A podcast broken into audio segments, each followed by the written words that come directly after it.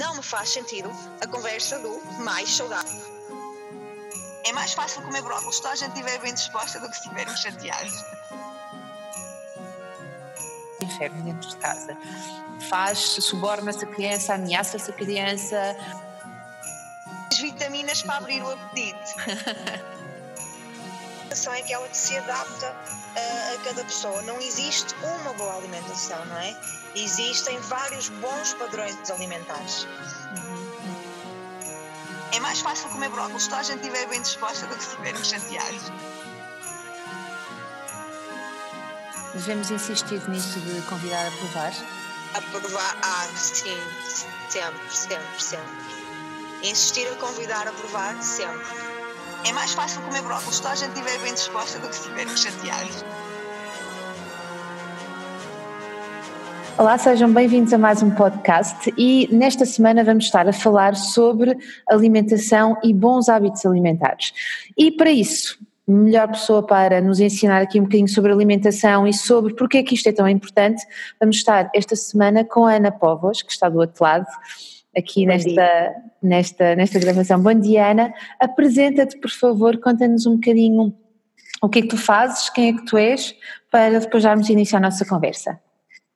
É, bom dia, meu nome é Ana Povos, sou, sou médica, sou médica de família, trabalhei 10 anos uh, em centros de saúde como médica de família e desde há quatro que me dedico quase, quase, quase exclusivamente, não a 100%, mas que me dedico à área da obesidade, do excesso de peso, uh, da alimentação em geral, do comportamento alimentar. Uh, para além disso, sou mãe de três filhos, uh, o que me dá alguma experiência nessa área também, na área alimentar infantil. E é uma área que eu também me tenho dedicado, tenho estudado, tenho lido bastante e é uma área que me interessa também. Ok. Vamos começar pelo início, Ana. O que é uma boa alimentação e porquê que ela é tão importante? Porque estamos a falar tanto sobre alimentação hoje em dia. Será que isto é frescura? Será que há aqui uh, interesses? Vamos falar a sério sobre isto então. Ok, é certo que realmente nos últimos anos eu duvido que haja uma área que tenha tido uma repercussão tão grande nas redes sociais, na, nos mídias no geral, uh, que, tem, que se fale tanto, que se mostre tanto, uh, que se fale coisas tão diferentes, tão dispares como sendo o melhor para cada pessoa. Não é? Acho que a área da nutrição tem crescido imenso. E se isso por um lado é bom, porque nos torna mais conscientes da sua importância, não é?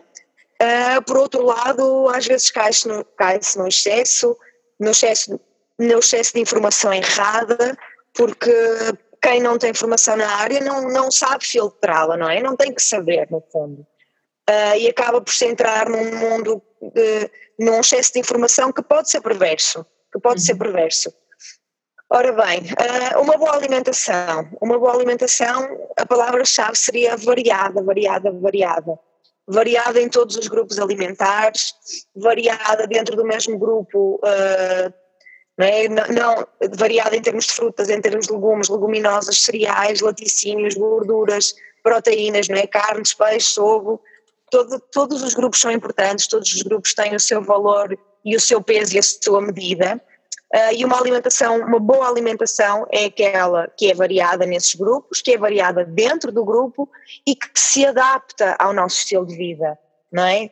O meu estilo de vida, os meus horários não são iguais ao da pessoa que está ao meu lado e uma boa alimentação é aquela que se adapta a, a cada pessoa. Não existe uma boa alimentação, não é?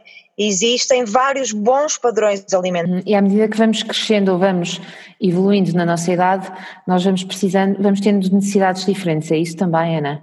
Ah, claro que sim, não é? Uma, uma criança, mesmo, mesmo pensando só nas crianças, não é? Se pensarmos numa faixa etária do, desde o nascimento até aos 18, 19 anos, as necessidades são completamente diferentes ao longo da vida as necessidades vão variando, quer em termos calóricos, não é? em termos de densidade energética, de quantidade, mas também de qualidade, vai variando ao longo da vida. Um desportista não terá de todo as mesmas necessidades de uma pessoa mais sedentária e isso não é? Uma boa alimentação é aquela que se adapta também à nossa fase de vida. Vamos aqui começar por os clássicos da alimentação que alguns pais que certamente nos, que, que, alguns pais que nos estão a ouvir certamente terão.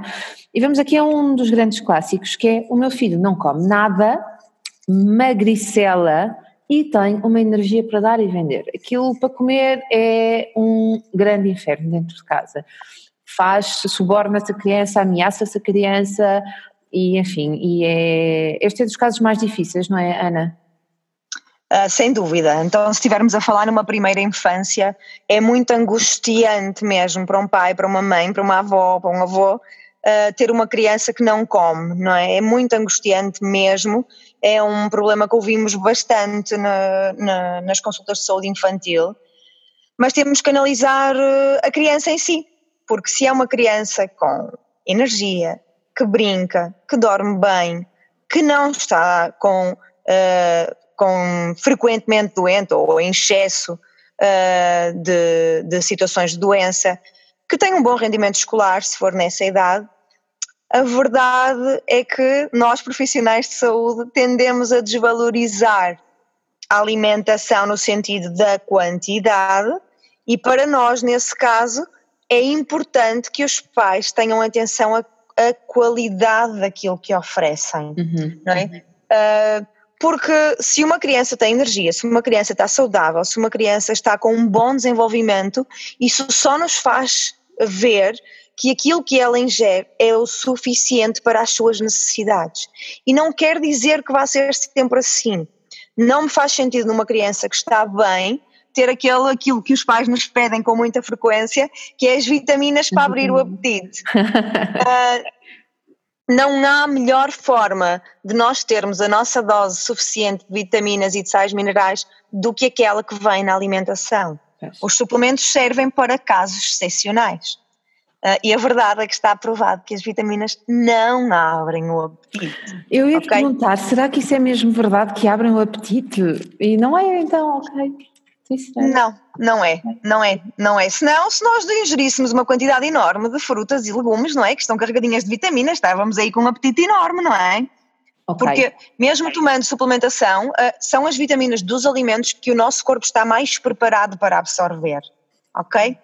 Pronto, numa criança então que come mal, eu acho que os pais se devem focar na qualidade, no ter atenção, no petiscar entre refeições, ok? E serem rigorosos com isto, ok? Serem rigorosos com o comer às refeições. E quando eu digo refeições, digo pequeno almoço, meio da manhã, almoço, meio da tarde e jantar. Não é? E não é eu chegar a casa e eu ir petiscando, e como são crianças com baixas necessidades energéticas, o petiscar uma bolachinha pode ser o suficiente para depois já não comer bem à refeição. Uhum, não é? Uhum. Temos, vamos nessas crianças ter atenção à qualidade daquilo daquilo que, nos, que lhes oferecemos e não tanto à quantidade.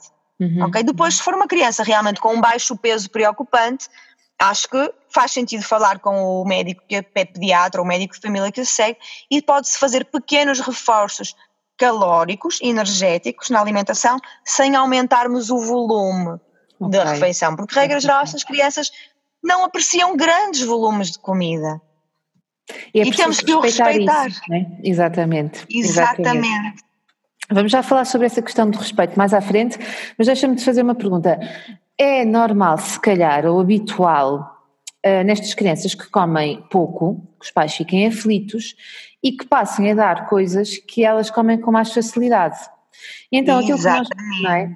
E aquilo que nós podemos encontrar, quer nestas crianças, quer noutras crianças, é uma dificuldade em comer outras coisas que não aquilo que elas gostam. Eu estou a pensar naquelas crianças que comem, por exemplo, só cereais uh, refinados ao pequeno almoço, de marcas uh, industriais, não é? E que só gostam de comer aquilo, porque senão é um martírio de manhã para que comam o pão com a manteiga, o queijo, o fiambre, o que seja, a compota, não sei se isso está correto ou não, mas que o, industrial certamente que não, de forma sistemática, mas e que depois temos crianças que mesmo um, nas outras refeições ou aos lanches exigem que esses lanches sejam compostos de coisas mais uh, com chocolate, com bebidas açucaradas e por aí fora. Como é que nós uh, damos a volta a isto, Ana? Para quem nos está a ouvir e quer passar a ter os filhos a comerem melhor, porque já percebeu que isso é importante, diariamente vais barrar nestas birras e nestes comportamentos e nesta nesta, nestas escolhas, como é, que, como é que estes pais podem progressivamente caminhar para outro tipo de alimentação? Pronto, disseste aí a palavra certa, é progressivamente. não, não vamos querer mudar uh, numa criança e muitas vezes num adulto que tem outro tipo de motivação que não tem a criança, não é? Não vamos querer mudar uh, uma coisa que nós iniciamos, não é? Um hábito que nós iniciamos e que mantivemos durante uns anos, não vamos querer que em dois dias a criança queira trocar o seu pequeno almoço, que lhe sabe bem, vamos entender isso, que lhe sabe bem. Nós sabemos que aquilo pode não ser o mais indicado naquela fase da sua vida e estamos com vontade de o mudar, mas temos que o fazer com calma e devagar, porque temos que pensar que é uma mudança para a vida. E se essa mudança demorar um mês ou dois meses, não há problema. E, por exemplo, um, um, uma ideia para, isso, para essa situação dos cereais. Primeiro, uh, há cada vez mais cereais, uh, e eu estou-me a referir, por exemplo, aos cereais chocolatados, com redução uh, no teor de açúcar, com redução no teor de gordura. Isto dá um certo trabalho, que é ler rótulos, não é? E vamos progressivamente. A verdade é que as marcas estão cada vez mais atentas a isso. Uh, e vamos procurando progressivamente alguns cereais que, tenham, que foram progressivamente reduzindo o seu teor de açúcar e o seu teor de gordura. Ok? Uh, esta é uma das formas de irmos trocando lentamente. Depois podemos, e isto muito lentamente, uh, imaginemos que os cereais, a verdade é que são cereais, o leite com, cereais, com cereais é um pequeno almoço completo, não é? Dependendo dos cereais, uh, e é um pequeno almoço prático para de manhã, não é? É prático. Va vamos negociando e imaginemos que nós escolhemos uns cereais que percebemos que eram os mais saudáveis, não vamos enfiar no prato apenas esses cereais. Vamos começar por uma quantidade reduzida e mantemos os anteriores. E lentamente vamos mudando as proporções. E o lentamente é como eu disse, pode ser um mês, podem ser dois. É lentamente. Vamos negociando e dizemos, ok, vamos manter os teus cereais de chocolate, mas vamos lentamente pondo um bocadinho destes que eu acho que vão ser melhores para ti, que vão te dar mais energia não me faz sentido a conversa do mais saudável a uma criança de 4, 5, 6 anos. Não tem essa percepção. Vamos dizer que estes vão lhe dar muito mais energia, vai correr com mais força, vai ter mais atenção na escola, vai aprender melhor, o cérebro vai ficar mais forte, não é? Vamos usar aquilo que estimula a criança. Vamos dizer, por exemplo, que aqueles são os cereais que o Cristiano Ronaldo come ao pequeno almoço. Se isto for um estímulo para essa criança, não é? E vamos lentamente e progressivamente alterando as proporções se for preciso que 90% dos cereais, passado dois meses, sejam aqueles que nós vimos que são os mais saudáveis e 10% sejam os anteriores, não me parece dramático se num contexto do resto do dia o resto da alimentação for saudável. E lentamente vamos alterando também o palato da criança, não é? Porque se eu estou completamente habituada ao doce, não vai ser numa semana que eu me vou habituar ao menos doce. E no fundo é um trabalho com calma, sem pressões, sem nos chatearmos muito, porque é um trabalho para a vida. Não é para a vida toda daquela criança, daquele, daquele futuro adulto. É um trabalho para a vida. Ok. Mas engraçado é que se calhar os próprios pais também vão ter que alterar a sua própria alimentação. Isto é, uma, é verdade ou não? Uh, Faz-me sentido, não é? As crianças uh, aprendem muito com o exemplo, bastante com o exemplo, e vão querer, se calhar, ir provando um bocadinho do nosso. Uh, queres provar um bocadinho destes meus cereais? Um, queres provar um bocadinho da minha sopa? Queres provar um bocadinho destes meus legumes salteados? Um, Devemos insistir, Ana? Devemos insistir nisso de convidar a provar? A provar, ah, sim, sempre, sempre, sempre. Insistir a convidar a provar, sempre. E eu digo sempre, e isto é a minha experiência em casa, uh, tens o direito de não gostar, mas eu acho que deves provar. E o provar, em minha casa provam-se muitas vezes os cogumelos. Várias E eu ouço muitas vezes a resposta, mas eu já provei os cogumelos, assim, mas estes eu cozinhei de forma diferente, experimenta. É? E eu experimentando, sem criar uma carga negativa em alguns alimentos, como tens que comer brócolos, ok, uh, tens que comer couve, tens que comer sopa. É verdade, tem que comer legumes, mas imaginemos que temos uma criança que até gosta de dois ou três. Ofereçam de forma sistemática esses dois ou três. Uhum. Às vezes não faz mal que seja monótono numa fase da vida, não faz mal, mas ofereçam esses legumes que ela gosta. E, aos pouquinhos, vai-se introduzindo um bocadinho dos outros que não se gostam. Uh, um exemplo, isto é um exemplo cá de casa. Alguns legumes não são tão apreciados. Como é que eu os cozinho de forma a ir introduzindo lentamente no palato dos meus filhos? De forma muito pequenina, cortados muito pequeninos, numa massa com carne. E eles estão ali tão pequeninos, mas estão ali. Uhum. Estão ali pequeninos, não dá para estar a apartar, não dá para estar a separar. Estão ali pequeninos, estão ali, porque no fundo, em algumas fases da vida dos nossos filhos, o que nós queremos é que eles tenham hum, a sua dose uh, variada de vitaminas, de minerais, de todos os nutrientes. O nosso objetivo é que eles os adquiram. Se eles sabem que estão ali a comer courgette ou brócolis ou berinjela, em alguns momentos não é assim tão importante. Se calhar faz muito sentido fazer um prato que tenha esses legumes que eles em, há uns dias disseram que não gostavam, perguntar no fim se estava bom e aí dizer, olha, sabes, sabes que, com que é que eu cozinhei? Olha, usei aquela berinjela e aquela, aqueles brócolis que tu não gostaste a semana passada. Desta vez estavam melhores, não estavam? Uh, não é dizer, ah, vês, apanhei de comer, não é? Não, não, não, é dizer que conseguimos, não é? Conseguimos que algumas coisas que não gostávamos cozinhadas de uma forma, até vamos gostar de outras. Uh, nós temos de pensar qual é o nosso objetivo com a alimentação dos nossos filhos. Se por um lado nós queremos que eles que o corpo deles tenha tudo aquilo que precisa para crescer, para se desenvolver forte, saudável, nós também queremos que eles adquiram bons hábitos para uma vida adulta, porque a vida adulta dura muito mais tempo que a nossa vida de criança, não é? E nós queremos bons hábitos, porque são esses bons hábitos que previnem imensos problemas de saúde, não só excesso de peso e obesidade, mas imensos problemas de saúde. Então, nós no nosso dia a dia, hum, nós sabemos que, que eles precisam disto, daquilo, de, de certos nutrientes, de todo tipo de nutrientes numa certa dose, não é? De acordo com a fase em que se encontram, e então nós temos que os oferecer uh, da forma mais variada uh, possível. Uh, se a criança não gosta de brócolis, não gosta de couve no prato, então esse vai ser o legume que nós vamos pôr mais vezes na sopa. mas não nos impede de longe a longe o irmos oferecendo no prato, ou irmos comendo à frente deles e, e perguntarmos: hoje queres provar?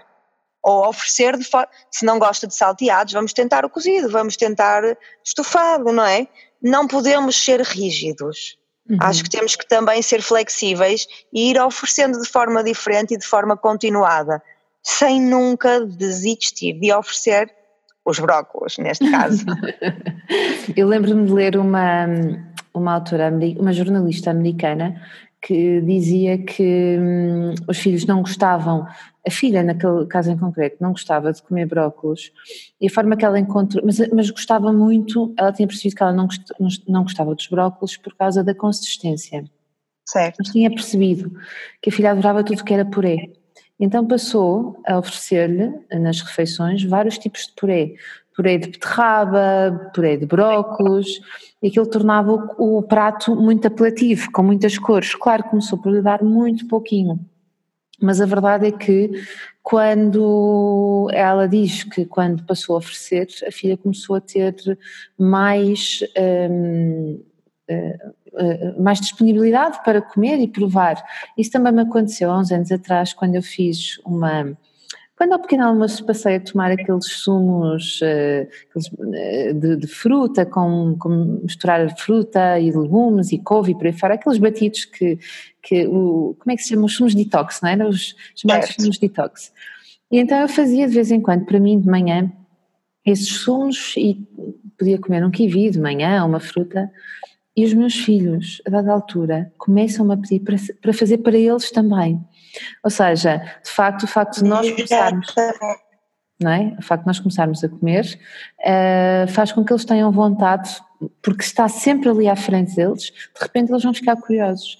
Uh, e há, diz uma coisa, há de facto diferença eh, de criança para criança, ou seja, há crianças que comem muito pouquinho, mas depois também há outras crianças que já têm mais apetite, já são mais, gostam de explorar, gostam de experimentar outras coisas, e depois há crianças que comem de facto mais. E nestes casos já temos o oposto, não é? Daquilo que falávamos há bocadinho, já temos, podemos ter situações de obesidade. e está a ser cada vez mais recorrente, não é, Ana? Temos. Está a ser cada vez mais recorrente os números de obesidade infantil, uh, curiosamente e felizmente, têm vindo lentamente a descer desde 2007, mas a obesidade nos adultos não tem vindo a descer. Ah. Ok? Isto dá que pensar, não é? Dá que pensar. Uh, tem vindo a descer, mas ainda temos os números de obesidade infantil, ainda são assustadores, quer em Portugal, quer no mundo. Não estamos assim tão distantes como, por exemplo, os números dos Estados Unidos. Não. Okay? Não estamos assim tão distantes. Um, ao contrário do que seria de pensar, os números de excesso de peso e obesidade. Um, e nós temos, temos uh, isto aqui, o que tu falaste da criança que come demais, nós temos dois, dois, dois tipos de, de comportamento alimentar que podem levar ao excesso de peso e obesidade na criança. Se por um lado são as crianças que comem bastantes alimentos açucarados, densamente energéticos, uh, calóricos, gordurosos, comem aquilo que os pais chamam de porcaria, não é? Uhum. Os alimentos maus, estás a comer muita porcaria. Uh, por outro lado, também temos as crianças que comem muita comida de prato, não é? Que repetem o prato, que não comem aquelas comidas que nós diríamos que não são saudáveis, que comem comida saudável, mas em excesso. E estas crianças, para estas famílias, é muito difícil dizer a uma criança que não vai repetir a sopa, que não vai repetir o arroz com peixe. É muito difícil uh, para estas famílias porque não lhes faz sentido. É muito mais fácil nós dizermos a uma criança que não vai comer outro chocolate, não vai comer outro gelado, do que a uma criança dizer que não vais repetir o prato. Não é? São dois problemas tão diferentes, mas que no fundo, de futuro, vão causar exatamente o mesmo problema. O não é? mesmo é? problema. Exatamente o mesmo problema. Uh, claro que em termos nutricionais, se calhar temos uma criança mais bem nutrida, por um lado, mas não deixa de ter uma obesidade, não deixa de ter um problema de saúde. Uh, por outro, temos uma criança que leva para a vida maus hábitos alimentares. Ok? São estas duas são estes dois tipos de comportamento que estão a causar a obesidade infantil. E depois também estamos num mundo sedentário, apesar do exercício físico ser cada vez mais uma moda, assistimos a crianças extremamente sedentárias atualmente, não é? Uhum, uhum. São esta, esta conjugação destes três fatores que nos faz ter números alarmantes de, de obesidade infantil, que nos faz maus hábitos, que nos traz números ainda mais alarmantes de obesidade e excesso de peso nos adultos. E o excesso uh, de eh, peso não é só uh, estético, não é? Tem uh, impacto depois em outras Uh, em, noutras fases, noutras fases não, noutras, noutras partes da nossa vida, na, na, nossa própria saúde, não é? Diabetes, há cada vez mais diabetes infantil, não é? Há cada vez mais diabetes infantil e não diabetes insulinodependente. Diabetes infantil, ou nos adolescentes, igual à diabetes no, dos adultos. Não é? uma, uma diabetes que tem, por, que tem por base comportamento alimentar, com, estilo de vida, não é? Uma diabetes tem um estilo de vida e não uma doença como é diabetes tipo 1 uhum. em algumas crianças. São duas coisas muito diferentes. Diabetes, problemas cardiovasculares, problemas circulatórios. Hum, a verdade é que nós temos a obesidade como fator de risco de praticamente todas as doenças, não é? Desde os, campos, desde os cancros às doenças osteoarticulares, tudo. A obesidade está como fator de risco de um número enorme de patologias. E também da patologia psiquiátrica, não é? Uma criança que é obesa, que vive a sua infância como obesa, à partida é um adolescente com alguns problemas de socialização. Não é, não é obrigatório, mas assistimos isso com frequência. É uma, um adulto com maior probabilidade de ter patologia psiquiátrica, é, um adulto, é uma criança que em adulto tem maior probabilidade de ser um adulto obeso. Por isso, a obesidade infantil, isto voltando à parte das crianças, uh, não é só uma criança, ai, a cheinha vai crescer uh, e vai crescer e isto vai passar. Não é bem assim. A verdade é que nós não é bem assim. Eu te perguntar isso porque ouve-se isso ainda muito. Ah, muito. não faz mal quando crescer, depois uh, também se começa a controlar mais. Uh, eu também era assim e depois uh, cresci e fiquei direita. Como é que é, Ana? Então, e como é que nós podemos ajudar as famílias para poderem elas, respectivamente, ajudar as suas crianças? É verdade, é verdade que temos, assistimos a imensos casos de crianças, que, de, de pessoas que até uma certa fase até eram, eram, tinham excesso de peso e depois, na adolescência, deram aquilo que se chama, deram um pulo, não é? E deixaram de o ser. Mas assistimos a tantos outros casos que isto não acontece, que têm repercussões enormes na vida adulta, ah, porque os maus hábitos estão lá, não é? Os maus hábitos estão lá, e não só é só os maus hábitos, é os maus hábitos e é o facto de nós programarmos o nosso corpo para ser assim. Ah. Okay? ok? Cada vez mais se fala nos primeiros mil dias de vida e o impacto que isso tem na vida adulta. E os mil dias são a nutrição na gravidez, ok? Nós estamos cada vez a recuar mais, não é? Nós sabemos que a saúde na vida adulta tem cada vez mais impacto, vai buscar muito do seu impacto cada vez mais atrás. Estamos atentos cada vez mais atrás. Nós estamos atentos à nutrição da mulher em idade fértil, não é?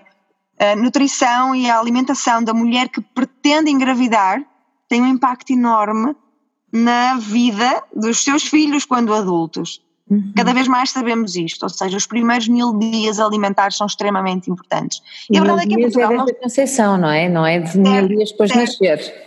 Sim, sim, sim. No fundo, são os, prime os primeiros dois anos de vida têm um impacto enorme metabólico uh, naquilo que nós programamos, digamos assim, o nosso corpo para ser numa vida adulta. Isto não quer dizer que seja uma sentença, ou seja, ah, se ele é gordinho até aos dois anos, pronto, não vale a pena fazer nada porque vai ser a vida toda. Não, não é assim. Mesmo quando temos uma tendência genética familiar fortíssima, para a obesidade. Uhum. Isto não é uma sentença de que é obrigatório, não posso fazer nada, sempre a minha família toda é assim. Não é verdade, não é verdade, uhum. ok? Claro que nesses casos a família tem que estar ainda mais atenta, tem que ser ainda mais proativa na, na, nos cuidados alimentares e de exercício. Não podemos isolar as duas coisas, não podemos esquecer as duas coisas. Uh, de exercício para, para essa criança. Ok, ok. E hum, o, a escola, a própria escola também tem um impacto grande na vida da criança, aquilo que ela come lá também. Mas vemos aqui um clássico, voltando aos clássicos, não é? As crianças que só comem na escola e adoram a sopa da cozinheira da escola, mas a pessoa que lhes faz a sopa em casa não tem talento nenhum para cozinhar. Como é? As crianças comem tudo na escola e depois em casa não comem nada. Como é que isto é? O que é que vamos então, fazer? Trazer sopa da escola para eles comerem? Hum, então, e porquê que isso acontece? Primeiro, nós não podemos esquecer o efeito de grupo que é fortíssimo nas crianças, não é? Então, é, então, nos primeiros anos o efeito de grupo é fortíssimo. O que não quer dizer que não haja crianças complicadíssimas para comer na escola, ok? Uh, porque as há, há crianças que para comer a sopa na escola são um drama e o são em casa. Uh, mas também há aquelas que comem maravilhosamente na escola e pessimamente em casa. Primeiro nós precisamos de pensar porquê. Não só o efeito grupo, mas as crianças estão, uh, porque podem, vá, porque podem, não é? Uh, podem, exatamente. Não sei se eu sou assim tão diferente, mas eu, eu, eu posso contar uma história de minha casa, o meu filho mais velho não come queijo, não comia queijo. E, mas comia sempre o pão com queijo, quando havia pão com queijo na escola. E ele dizia-me que o queijo não era igual. O queijo não era igual ao queijo que a dona Amélia, a cozinheira da escola, comprava. Então eu claramente disse-lhe, olha, então eu vou falar com a dona Amélia, preciso saber onde é que ela compra o queijo e qual é o queijo que ela usa. Não resultou. Não resultou eu dizer que o queijo era igual ao da dona Amélia.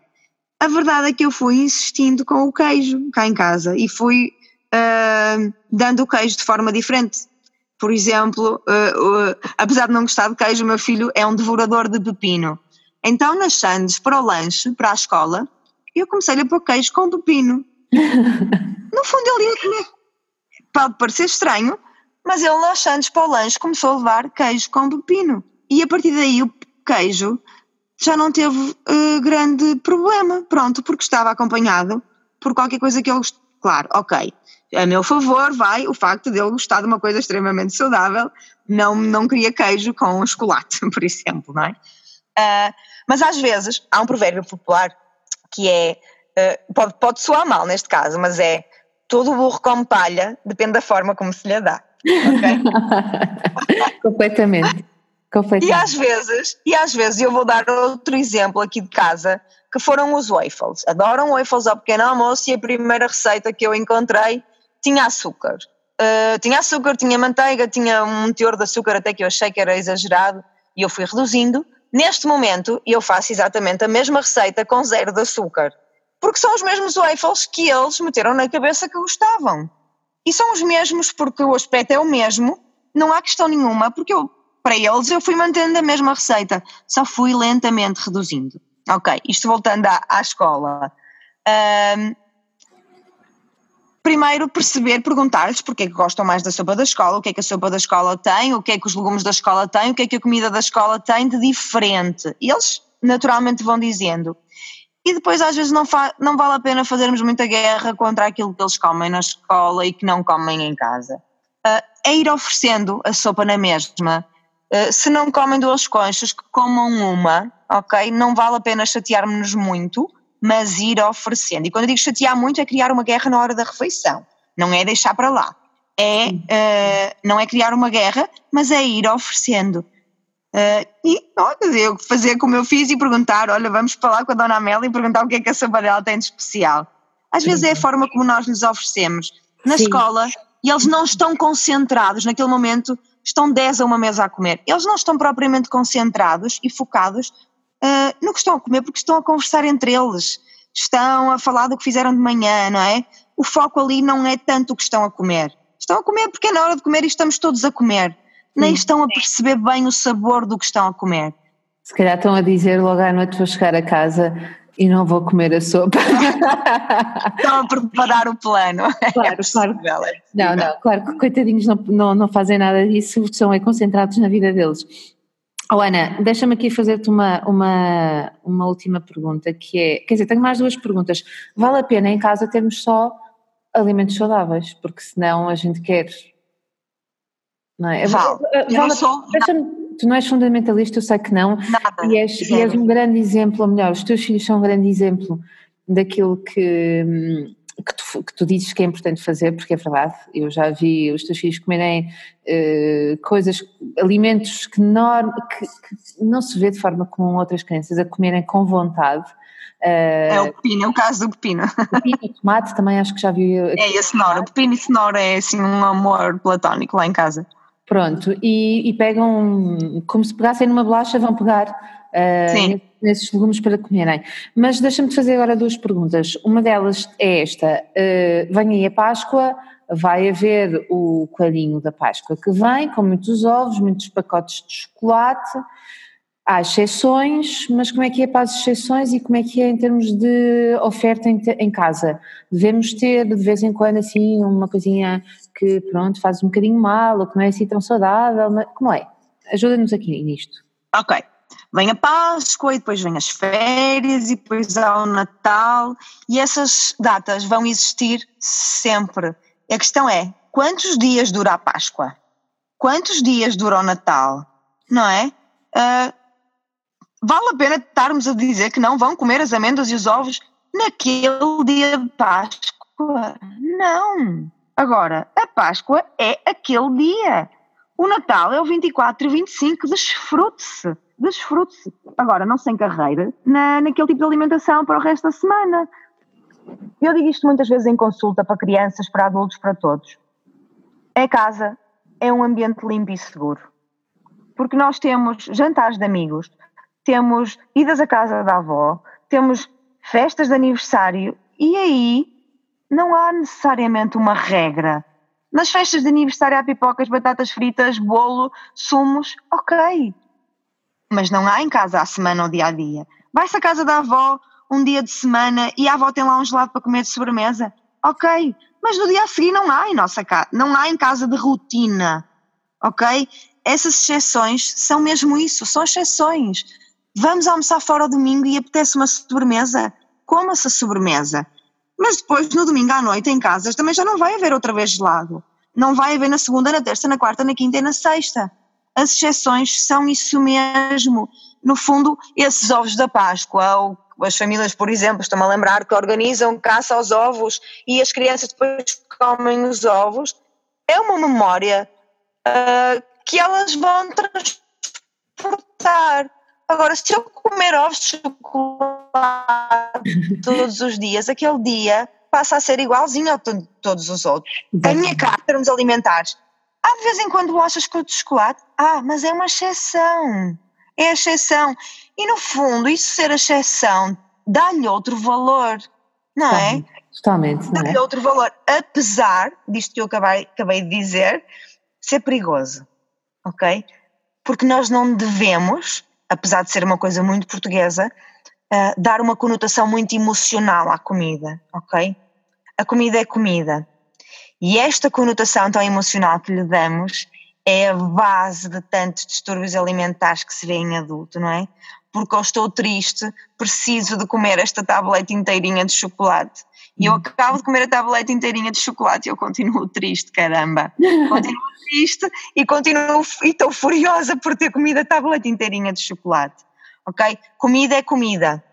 Tudo bem que nós temos muita comida associada a ambientes festivos, a dias especiais, mas uh, não devemos, isto nas crianças é tão importante, uh, dizer, oh, estás triste, estás magoado, pronto, então anda lá que eu vou-te levar a comer um gelado e vais esquecer tudo.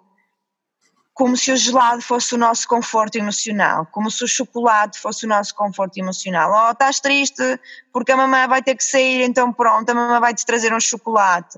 Isto é tão perigoso, ok? Isto é tão perigoso de futuro, porque hum, se nas minhas consultas, que são maioritariamente adultos, eu não te vou dizer números ao certo, mas vou mandar assim para o ar de forma uh, intuitiva. Se eu diria que 60% ou, 5, ou vá, 50% dos casos de obesidade e excesso de peso nos adultos são por desinformação e má alimentação, os outros 50% são por comportamento alimentar, ok? E o comportamento alimentar vem muito daqueles hábitos que nós criamos na nossa infância. Ok?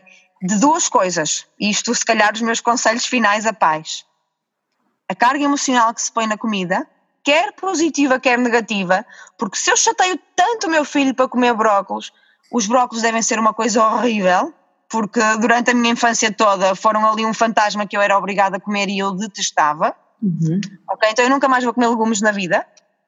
Por outro lado, a carga emocional de conforto que nós damos à comida e de compensação, no fundo a criança vai transportá-la para o resto da vida, para, uhum. para a vida adulta. Uhum. Ok? A carga emocional que nós damos à comida pode ser perigosa. Ok? Ok. Ana, para terminar, regras da parentalidade e da alimentação. Ok. Uma delas que falamos ao bocado, uh, que é o respeito. O respeito. Uhum o respeitar a sociedade da criança que come pouco, ou respeitar da criança que come normal, mas está numa fase de comer menos. No fundo, o respeitar, ok, não quer mais, mas o não quer mais, ok, está, está satisfeita. As crianças, até uma certa idade, até mais ou menos até aos 5 anos, se não estou em erro, têm uma autorregulação que não tem carga emocional do está-me a saber tão bem, vou comer em exagero. Uhum. Tenho, estou bem, estou satisfeito. E o respeitar isto significa que de futuro a criança vai perceber que tem que parar, mesmo que ainda haja comida no prato, uh, que tem criança, adolescente, adulto, porque eu estou bem, estou satisfeito, não preciso de mais, não é? Respeitar isto. Uhum. Agora, isto não significa que, passado meia hora, esteja a pedir bolachinhas, ok? São duas coisas diferentes. É preciso perceber se a fome terminou mesmo ali ou se simplesmente não queria comer aquilo que a mãe, a mãe ou o pai apresentaram, ok? Uh, o respeito, uh, uh, as regras claras da alimentação são muito importantes, de perceber que são seis da tarde ou são seis e meia, vá, são sete horas, a nossa hora de jantar é às oito, a criança está, começa a dizer que está com fome, bem, então vais aguardar um bocadinho, vais, está na hora de jantar, falta meia hora para o jantar, estás assim com tanta fome, ok, vou-te dar já a sopa. Não vai duas ou três bolachinhas para enganar até a hora de jantar. As regras alimentares da casa têm que ser claras, está bem? Uh, Parece-me importante. Uh, o trazer uma boa energia à mesa, está bem? A mesa não pode ser um lugar de guerra, tem que ser um lugar como acontece na escola, não é? De conversa, de partilha, em que o foco não é aquilo que está no prato, mas é o estarmos todos juntos a conversar. Isso não é fácil com crianças pequenas. É muito bonito em teoria, não é? Mas é certo que não é fácil. Alguns dias corre bem, nos outros dias correm pessimamente, corre pessimamente mal. E é assim mesmo, não é? É assim mesmo. E depois vão crescer. Uh, e depois vão crescer. Depois vão crescer, sim. Manter o hábito de. Eu acho isto muito importante. E eu acho que. E vou vendo em consulta que se vai perdendo muito, que é do jantar ser feito em família, de não haver telemóveis e de não haver distrações, de não haver televisão, não é? E estarem ali Uh, isto depois na adolescência é tão importante, não é? Em Até que... o próprio pequeno almoço, não achas? O próprio pequeno almoço, na medida do possível. Na medida do possível, sim. Porque há pessoas que saem muito cedo de manhã e não, isso não é possível, mas na medida do possível também ser. Ou seja, isto, eu digo isto porque. Há sempre o pequeno almoço de fim de semana. Há sempre o pequeno almoço. Se não houver o da semana, há sempre o de fim de semana, não é? Sim. Eu digo isto porquê? Porque aquilo que eu sinto é que começar o dia devagar Certo. Nos dá uma tónica diferente para o resto do dia. Uh, ah, sem dúvida. Nós, se nós insistimos em não tomar pequeno almoço de manhã sentados, uh, com, com, com calma, não é? Correr, uh, comer sistematicamente, tomar sistematicamente o pequeno almoço no carro ou na caminhoneta que nos leva ou na carrinha que nos leva até à escola, uh, se calhar Hum, seria interessante pensar por que razão é que eu não os consigo deitar um bocadinho mais cedo, porque é que eu não faço. Claro que se eu chegar tarde e quero estar com os miúdos, também é importante ficar com eles, mas eu diria que se tomássemos o pequeno almoço, começássemos devagar o dia, tomássemos o pequeno almoço juntos e sentados, uh, também estaríamos aí a criar bons princípios para, um, não só alimentares, mas também familiares e para começarmos o dia com uma tónica bastante diferente. É verdade, é, olha, no fundo voltamos àquela primeira questão do que é uma boa alimentação. E uma boa alimentação, para além de ter todos os nutrientes variados na sua dose certa, também é uma alimentação que se adapta ao meu estilo de vida. E se há pessoas que saem de manhã para trabalhar às seis e meia, se calhar isso de tomar um pequeno almoço juntos não é, não é possível, não é, não é, viável, uh, mas é importante que aquilo que as crianças vão comer e que os adultos vão comer seja bom para eles, seja adaptado à sua fase. Uh, é, é, optar, por exemplo, nesses casos, pelo pequeno almoço de fim de semana e torná-lo num bom ambiente. E usar as refeições não só como veículo de, de alimento e de sustento, mas também como, for, como veículo de uh, momento em família, porque se calhar quem chega tarde a casa é o único momento que tem para estar com os filhos se vai usar esse momento para uma guerra do como os brócolos, não é? Uh, é tudo mau. É tudo mau. É tudo mau. É mau o momento que está com os filhos, é um mau momento alimentar, é uma má mensagem que se passa.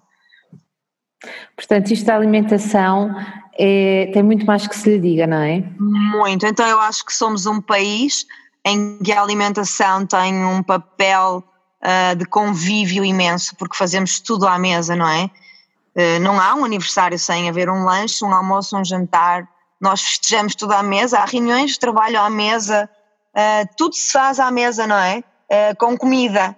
A comida, por mais que a gente não queira pôr-lhe uma carga emocional, a verdade é que culturalmente ela está lá. Acaba ela está... sempre ter. É. E não é, é. necessariamente mau, não é? Os convívios, não... os convívios à mesa, os almoços de amigos, não é?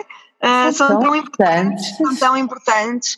Uh, mas vamos passar uma boa mensagem às nossas crianças nesse sentido, naquilo que nós lhes oferecemos, com uma boa energia à mesa, não é? Nós bem dispostos. É mais fácil comer brócolis se a gente estiver bem disposta do que se estiverem chateados. Gostei muito dessa, dessa observação. Olha, quando é que marcamos a nossa próxima, o nosso próximo almoço de gente boa? Falar sobre isso, não é? Acho que sim, acho que faz sentido. Depois desta conversa. Com brócolis também no prato com brócolis no prato. Com brócolis no prato. Deixa-me então terminar este podcast. Este foi mais um podcast do Mamos da Boss. Um, e espero que tenham gostado. Se vos fez sentido e se acham que outras pessoas também podem uh, beneficiar de escutar este podcast com a Ana Povas, façam o favor de partilhar. Vemo-nos na próxima semana.